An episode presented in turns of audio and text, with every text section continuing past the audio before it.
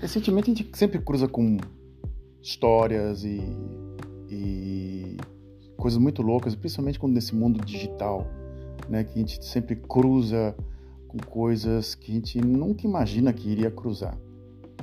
Eu recentemente entrei em contato ontem, né, com uma história muito curiosa de uma de uma empresária de uma empresa chamada OneCoin, uma, uma criptomoeda, e ela se chama Rutia Ignatova. Essa senhora que tem, senhora entre aspas, lá, ela criou uma uma criptomoeda chamada OneCoin e começou a confrontar alguns banqueiros e, e dizer que a crise que aconteceu em 2008 é, eh, era culpa deles e que ela ia fazer todo mundo milionário. Uma grande besteira que ela estava falando, simplesmente no ano de 2019 ela literalmente é, criou um esquema de pirâmide com a desculpa que era uma criptomoeda e fugiu com quase 4 bilhões de dólares. Você pode ouvir esse, esse, esse, esse, essa história dela, essa história um pouco insólita no podcast The Crypto Queen, da BBC. Tá lá, são vários episódios, tá, tá desde 2019 rolando. Parou, o último episódio foi em dezembro de 2022 e você segue essa essa diz o, diz o repórter que está quase perto dela porque ela fugiu literalmente a, o FBI está atrás dela a, o governo alemão está atrás dela e ninguém acha é, é, essa senhora tipo agarre-me se, se, se puder assim na, na parte real. Uma história muito louca. Vai lá e ouça. Também vai lá e ouça a Coach, um, um podcast do Chico Felite. E também, se você está aqui nesses dois minutos, me ouça agora. Esse aqui é o podcast Delírios. Como é que estão vocês? Eu citei a, a coach, a Cat Luz, porque ela literalmente é desse mundo digital louco que a gente tanto quer se afastar, né? Que não tem. Agora está começando a dar literalmente a impressão de que nada na internet, nada, literalmente nada é real, né? É, você pode ouvir lá, coach, você pode falar, ó, putz, não bate nada com nada, né? E dessa senhora também, e você para para pensar uma história que a gente estava, uma coisa muito interessante que eu discutia na universidade com um professor chamado José Luiz Nunes Zapia, nome gigante, né? José Luiz Nunes Zapia era um professor de lógica, muito meu amigo, e ele falava: o mundo não é digital, o mundo é analógico. Você não, o mundo digital é só apenas de zero e zero e um é de código binário. O mundo, o mundo é completamente analógico. Você tem que tocar nas coisas, você tem que sentir as coisas. O analógico sempre vai perdurar do que o digital. Era uma uma, uma frase que ele sempre repetia, repetia, repetia, repetia, sempre. Não adianta vocês quererem criar um mundo digital que ele não se sustenta. E é isso. Hoje eu vou tentar começar a conversar com vocês uma coisa muito filosófica. Já. Tudo que tudo que é, que é sólido se, tudo que é sólido se desmancha no ar. É uma frase do Karl Marx e um, um, título de um livro do é, que, que eu, um dos livros que eu trouxe. Eu fui viajei recentemente para o Brasil, que tem umas semanas. Você pode ir lá acompanhar a minha saga. Tem quase oito episódios. É um livro do Marshall Berman chamado Tudo que é sólido se desmancha no ar. Ele fala sobre modernidade, sobre coisas que se perduram. De repente, uma empresa milionária de uma de uma mega empresária que organiza festas e coisas do gênero, tem até o Tom Jones tocando na, na, na festa particular dela, de repente some e tudo que ela tinha criado era uma fantasia. Eu tive um colega no trabalho que era tinha eu tinha comentei algo em um podcast atrás, ele ele era um bom funcionário, ele podia até ter um cargo de coordenadoria e de repente ele falou: Não, eu não vou seguir carreira aqui, não, eu vou embora porque eu investi em criptomoeda e foi embora. E hoje trabalha como é, no correio, com, comprou um, um furgãozinho e entrega pacote todos os dias no pelo correio e tem um salário, continua ganhando um salário mínimo o sonho de ser milionário foi para caixa prego. Bem, é... eu, eu, eu sou um cara literalmente analógico mesmo. Você pode estar ouvindo aqui eu nesse podcast, às vezes assim, falando até demais. Eu tenho lá minha mídia social, você pode ir lá colocar ILEC, I-L-E-K, delirar algo, e vai ter lá meia dúzia de fotografias. Eu até evito de ficar entrando para não dar, dar, dar, dar informação para o algoritmo, deixar o algoritmo um pouco é, um pouco na saudade, né? Falar, olha, cara, te vira aí, vai, vai me achar em outro lugar. então é isso. Eu, porque eu, eu, eu, dou mais vazão ao dia a dia, a vazão às coisas que acontecem mesmo, aos fatos.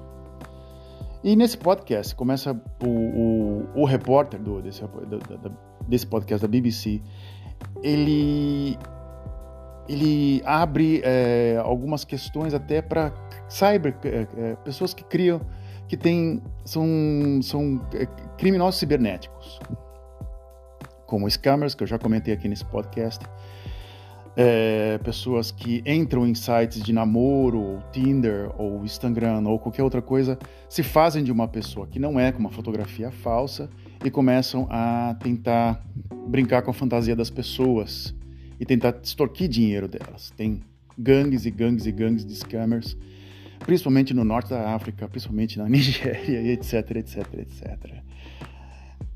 Um repórter que eu já comentei aqui foi até, achou uma, uma gangue na, no, em Uganda e eles falaram assim: olha, se a gente for trabalhar numa, num emprego normal, eu não ganho nada, e aqui, olha, cara, eu ganho, faço meu dia a dia e eu tô tranquilo né? Numa das maiores caras de pau que eu já vi na minha vida, assim, sem nenhum tipo de dó e nem piedade. A gente tira dinheiro mesmo dessa gente, eu não tô nem aí. Ponto. Tô nem aí. Esse é meu, esse é meu ganha-pão. Em Uganda, para lembrar, ou Gana, ou, isso não é ilegal. Isso é uma forma de trabalho. Não vai, bater, não vai bater polícia lá e falar assim: você está trabalhando, cara. Então, então trabalha aí. Porém, eu ia comentar assim uma coisa muito interessante. Como eu moro aqui já tem 15 anos na Holanda, sempre repito assim, parece aquela quando eu era criança pequena lá em Barbacena, mas eu sempre falo isso porque tem algumas vezes que aparecem novos ouvintes, eu sempre repito isso. Eu cheguei aqui em 2008. Para quem estudou economia, coisa do gênero, 2008 foi uma é, teve uma bancarrota gigante na, na economia norte-americana e principalmente na, também na, na, economia europeia. Tem, um, tem documentários que explicam isso, tem. Acho que é Inside Job, um documentário que mostra as megalomanias de alguns empresários e por que a falência de algumas empresas. Inside the Job, acho que Inside the Job. Acho que o, esse documentário concorreu ao Oscar na época e tentou explicar algumas coisas que aconteceram na época. Isso me fez eu aprender duas palavras, no qual, nos primeiros meses, eu constantemente via nas janelas de, de algumas casas. Te koop and te huur. Te koop, a venda, te huur, para alugar. Mas era muito mais, tinha muito mais para vender do que para alugar. Então, praticamente todas as janelas do centro da cidade, de alguns estabelecimentos, tinham uma placa para os imóveis estavam à venda. Eu conheci duas pessoas que fizeram parte dessa bolha imobiliária e que tomaram na cabeça pesado. É, eu vou citar aqui as duas pessoas e não vou citar o nome porque literalmente eu acho que devo é, preservar a pessoa, principalmente parte particular, porque também uma dessas duas pessoas ainda pagam as dívidas dessa época que se acumularam durante muitos anos. Lembrando, a Holanda é o na Europa é um dos, um dos imóveis mais caros da Europa. Se manter aqui é muito caro, né? Enquanto na Bélgica, na Alemanha, se paga 150 mil euros por uma casa aconchegante num bairro bacana, na Holanda se paga entre 350 mil a 400, chegando até 700 mil euros. É muito caro. Eu estou fazendo pesquisa agora de, de, de mercado imobiliário e você tem uma hipoteca que te arranca o, a alma e também quem fatura, me fatura milhões com isso são os donos do, dos imóveis. E principalmente os caras que fazem negócio com imóveis, não os, não os, os, os corretores imobiliários, mas os donos mesmo faturam e faturam milhões, são os novos milionários, um dos novos milionários da Holanda. Sendo que um dos, das pessoas daqui da cidade chegou até ter poder, tenha, chegou até um tempo montar ou tá, fazer parte de um partido e tentar é, ser político para manter a hegemonia dele. Tão rico que o cara era. Tinha, uma, tinha várias coisas, tinha hotel, tinha uma série de coisas e cada ano que passava ficava mais milionário ainda. Mas eu vou citar esses dois exemplos. Um dos exemplos veio aqui em casa umas semanas atrás. É, veio nos visitar. Ela, a gente chegou aqui em 2008 e para alugar um imóvel não foi muito fácil. A gente chegou, é, a gente já entrou num, num apartamento de um, dois quartos, sala e cozinha, no 12 andar de um prédio, pagando um aluguel de 750 euros. Muito caro, muito caro para a época esse preço ele acabou baixando depois que a gente conversou com o proprietário do imóvel, que era o, o um conhecido nosso. Falou: Olha, cara, tá muito pesado. Por favor, dá, uma, dá um desconto aí. Ele fez pelo segundo mês por 200 euros. Em si, ele faturou 900 euros na, na nossa cabeça. A partir do terceiro mês, a gente tinha que sair do apartamento, porque ele tinha sido vendido. Não, a gente não fez contrato, não fez nada. A gente entrou assim com, o apartamento imobiliado. E a partir do só aqui, a do terceiro mês, a gente teria que ir embora. É, foi meio pesado, assim. Logo abrimos o, o computador e a gente começou a procurar outros imóveis e a gente achou um apartamento do mesmo tamanho, coisa de três ou quatro quadras da nossa casa. Mas, paralelamente, essa pessoa que veio aqui em casa, ela tinha uma casa um, de três andares, com um jardim gigante, com um marido que ganhava uns seus bons 4 mil euros numa empresa e dois filhos. No que a gente chegou aqui, ela já falava que estava se divorciando do marido porque não aguentava mais e que a coisa estava muito pesada para ela. Mas aí, depois de um tempo, eles voltaram porque o cara tinha um bom salário, ela também era uma pessoa muito boa também, etc, etc, etc. A gente continuou mantendo o contato. Até que o dia ele se machucou no trabalho e teve que ser aposentado por invalidez. E aí ele ficou em casa, a coisa ficou muito insuportável e eles se divorciaram. E no que eles se divorciaram, no que ele foi aposentado por invalidez, o salário dele diminuiu e não conseguiam mais pagar a hipoteca não tinham mais dinheiro para pagar a hipoteca. A mulher não trabalhava. Geralmente aqui o casal trabalha, né? A mulher não trabalhava e aí foi o motivo de vender a casa. Essa pessoa hoje mora num, em outro bairro, num apartamento muito menor e com menos luxo. Num, num decorrer da conversa, ela virou pra gente e falou assim: Poxa, fulano de tal comprou uma casa, mas você sabe, a casa não pertence a você. A casa pertence ao banco. Eu. Eu. Quando, quando ela soltou essa frase, claro, é uma coisa muito lógica, né? Você, claro, você está pagando, você compra a casa porque o banco ele te, ele te proporciona isso. Geralmente você não tem um, um, capital assim muito alto, você não consegue comprar de uma vez o imóvel, você tem que financiar ele pelo banco, o banco vai te ajudar. Mas caso você pare de pagar o banco, o banco vai lá e toma de você. Ponto. E ela começou, a gente começou a querer conversar sobre com compra de uma compra de, de um imóvel. E ela falou assim, cara, é, eu não dou mais a minha opinião. Eu já tive já o que eu tinha que fazer. Hoje eu vivo de aluguel e eu estou muito bem, tô muito bem assim. Não preciso ter mais nada. Não preciso ter literalmente nenhum tipo de luxo ou coisa do gênero. Para mim whatever, tá ótimo. Um dos filhos teve problema com drogas, a filha mais nova resolveu fazer a vida dela e começou a ter outro tipo, a gente não tem nenhum tipo de contato. E uma coisa que parecia ser muito sólida se desmanchou no ar. Se desmanchou assim na parte financeira. Outra pessoa que a gente, a gente, a gente veio aqui, a gente visitou pela primeira vez aqui em 2006 a Holanda, a gente visitou um casal que tinha, nossa, era tinha comprar uma casa, reformar a casa inteira, comprar a casa nova, fizeram um quarto a mais. Que você quando você tem que fazer um quarto a mais aqui na Holanda, você tem que pedir permissão para a Holanda.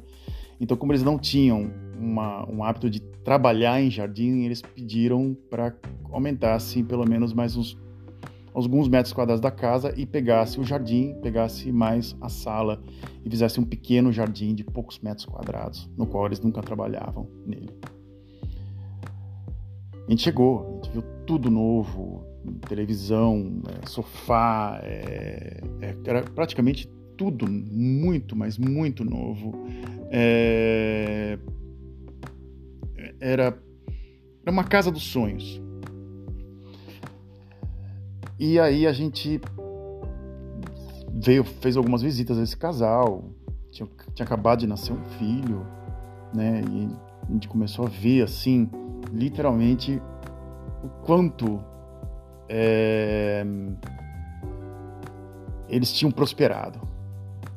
É, a gente voltou para o Brasil, a pessoa começou a escrever literalmente carta, e-mails gigantes para essa pessoa. Pra, a minha esposa começou a trocar e-mails com essa, com, a, com, a, com essa pessoa, que era uma amiga dela. E quando a gente chegou aqui em 2008, essa pessoa, na primeira visita, encadernou todos os e-mails, fazendo uma brochura de quase 500, de 500 folhas de toda a conversa que elas tinham tido. Ela imprimiu folha por folha, conversa por conversa e entregou na nossa primeira visita. O marido era funcionário público de uma prefeitura e tinha estranhos hábitos de fumar de tomar whisky e fumar cachimbo, é, charuto, quer dizer, charuto. E colecionava é, ó, música, música clássica.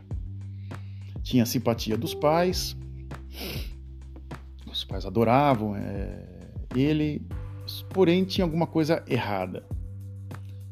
É, numa das visitas que a gente foi, é, depois que a gente voltou, o cara tinha falado alguma coisa no qual a, a esposa fez uma cara muito feia.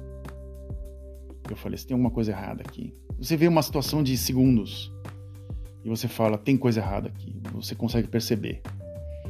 Eu não dominava o idioma, não dominava o holandês, eu meio que percebia muito pela fisionomia das pessoas que pode ser uma coisa universal, pode ser uma coisa que está tá agradando ou não. Você vê pela fisionomia da pessoa. No que a gente foi embora, meses depois, a coisa de anos depois, a, gente recebe, a minha esposa recebe um e-mail falando que acabou, eu não quero mais nada esse cara, esse cara é um, é um asshole, é um besta e finito, acabou aqui, olha, eu sou sufocada pelos hobbies dele, eu sou sufocada pela, pela preguiça dele, eu sou sufocada por tudo. Eu arranjei um emprego num, como gerente de um na, na, na matriz de um supermercado e eu tô indo embora para morar na Alemanha. Vender a casa numa cidade aqui próxima. O marido diz que um dia que ela voltou fez uma lasanha e o outro dia chorou e não se sentiu absolutamente mais nada. Tiveram um filho. Esse filho é não sei, deve ter uns 14, 15 anos hoje, nem sei como, como ou quem ele é, né? E o que aparentemente parecia uma, uma, um casal feliz da margarina era tinha alguma coisa escondida naquela coisa, na, naquele, na, naquela situação. Nas fotos eles faziam foto. Meu, meu marido comprou um carro novo, eu tenho outro carro, tinham dois carros, uma casa em um bairro meio classe média alta, de uma casa que valia seus bons quase 400 mil euros, vendido assim, em questão de meses. Divorciou, vendeu. A gente não sabe por onde essa pessoa A gente não sabe onde está essa pessoa, nada. De repente se desmanchou no ar de novo. A crise de 2008, ela, ela nos, a gente chegou aqui nessa época e eu base, basicamente eu falei, eu preciso viver do básico, eu preciso viver com sem luxo. Porém, eu falei que eu ia citar dois exemplos, eu tenho um terceiro exemplo. Eu tenho um terceiro exemplo de um cara que eu vou chamar ele de Erwin. É... Erwin, né? Para não confundir vocês, já contei duas histórias de dois casais diferentes. O Erwin, ele trabalhava numa empresa grande como gerente administrativo e também da parte de investimentos. Tinha um hobby de comprar é, jogos eletrônicos e era fã do World of Warcraft. Não Warcraft, aquele primeiro Warcraft que você tinha, joguinho de estratégia, que até hoje é um clássico, você joga, você vicia nele. Não, é o World of Warcraft. Era, um, era uma espécie de um upgrade desses jogos. Ele comprava é, créditos dentro do jogo, ele montava car caráteres, ele montava avatars e vivia desse hobby.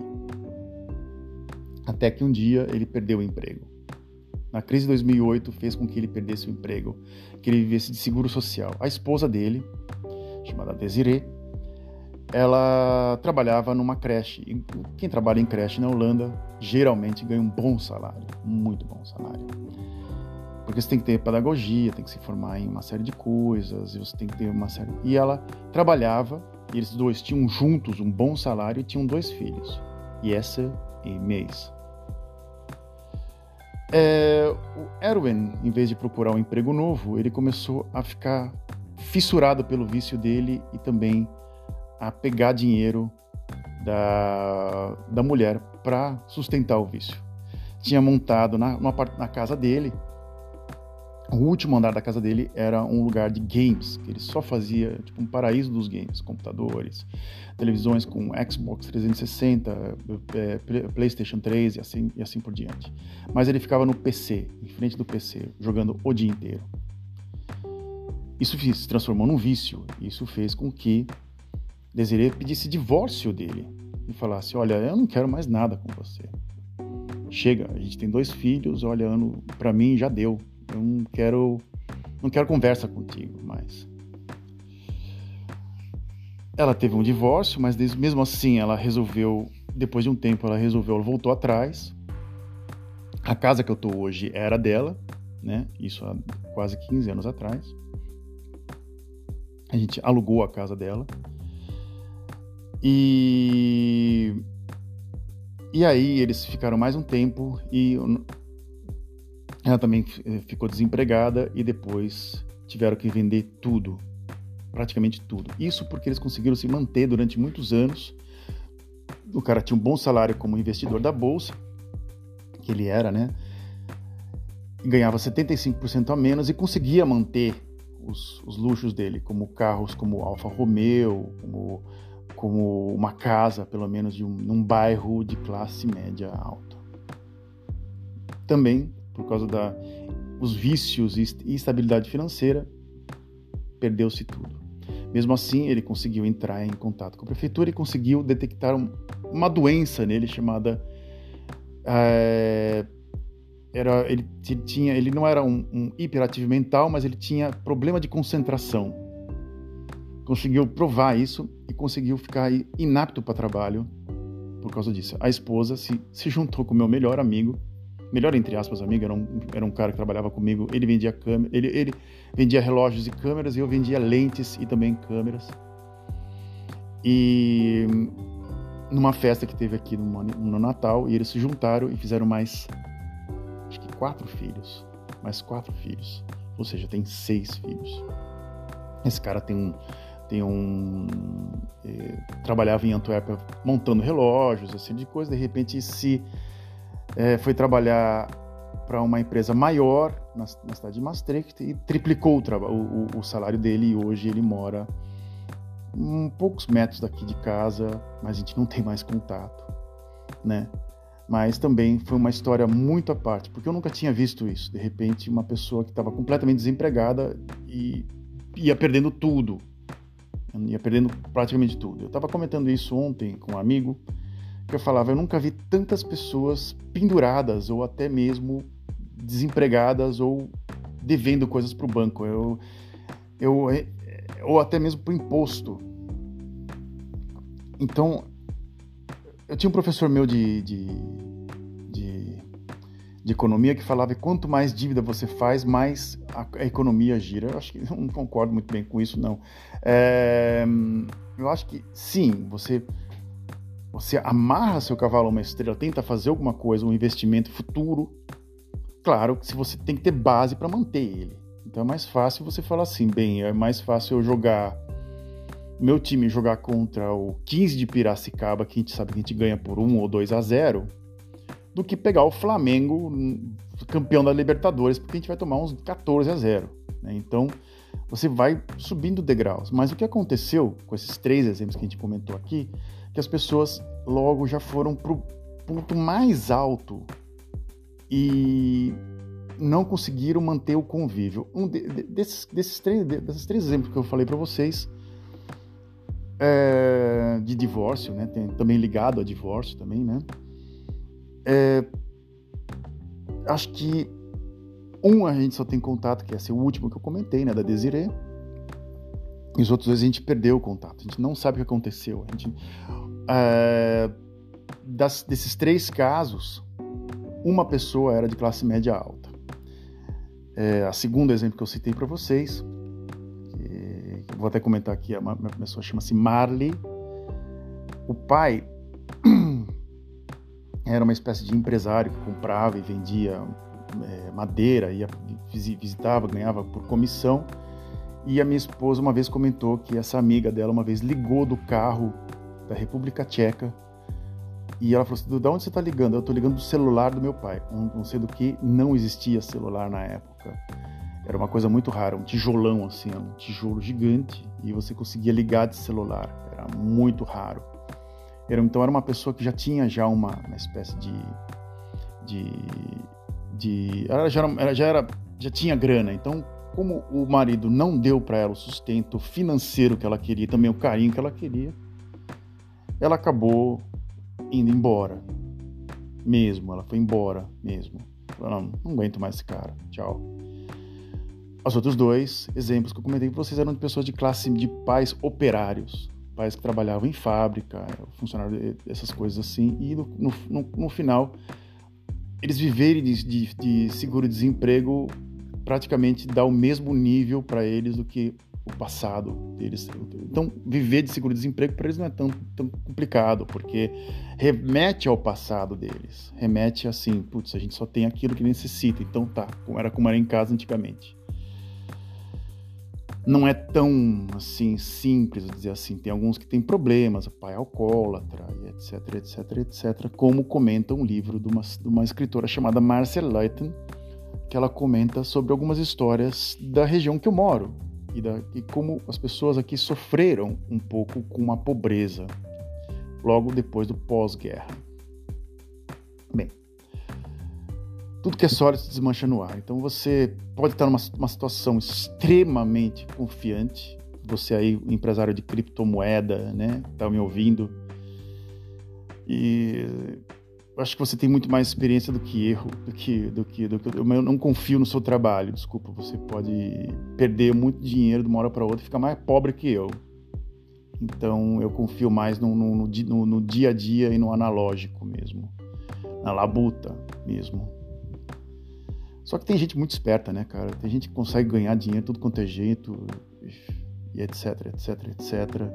Consegue fazer porque tem poder de persuasão então, pessoas que têm poder de persuasão pode falar que a Terra é chata, que é chata, chata pra caralho por causa do, do monte de, de, gente fazendo um monte de comentário groselha, né, cara? Tá chata pra caralho, de falar a verdade. Porém, consegue convencer, né? E pessoas um pouco mais espertas conseguem ver que essa pessoa é, tá falando um monte de abobrinha. Por que, que eu tô falando isso? Para dar um, um gancho no um podcast Chico Feliz chamado A Coach e nele comenta a Cate Luz e o seu poder de persuasão em tudo. Uma pessoa que hoje e hoje ela está presa. Vai lá, ouçam. The Crypto Queen, uh, o, o, o podcast da BBC, está também disponível no Spotify. Ouça que é uma história muito louca e muito longa. Vocês têm que sentar, se debruçar é, nesse nesse é, é, nessa história para você tentar entender o que, que vai ser o mundo moderno e, as, e os crimes digitais. Eu tive recentemente um cara que era um, também um mega empresário de criptomoedas, de repente foram os dois foram presos por causa de crimes, de cybercrimes, crimes. E e é, é cada, cada dia que passa aparece ali, aparece cada vez mais jornalistas e pessoas é, que investigam isso. E é muito difícil, é muito difícil, é uma, realmente muito difícil. E também tem o The Tinder, the, acho que é o, o Scammer do Tinder, né, que tá, tem no Netflix, que é, que é o mais clássico, né, o, o exemplo mais clássico da mentira, do, do mentiroso compulsivo, né, e etc, etc, etc.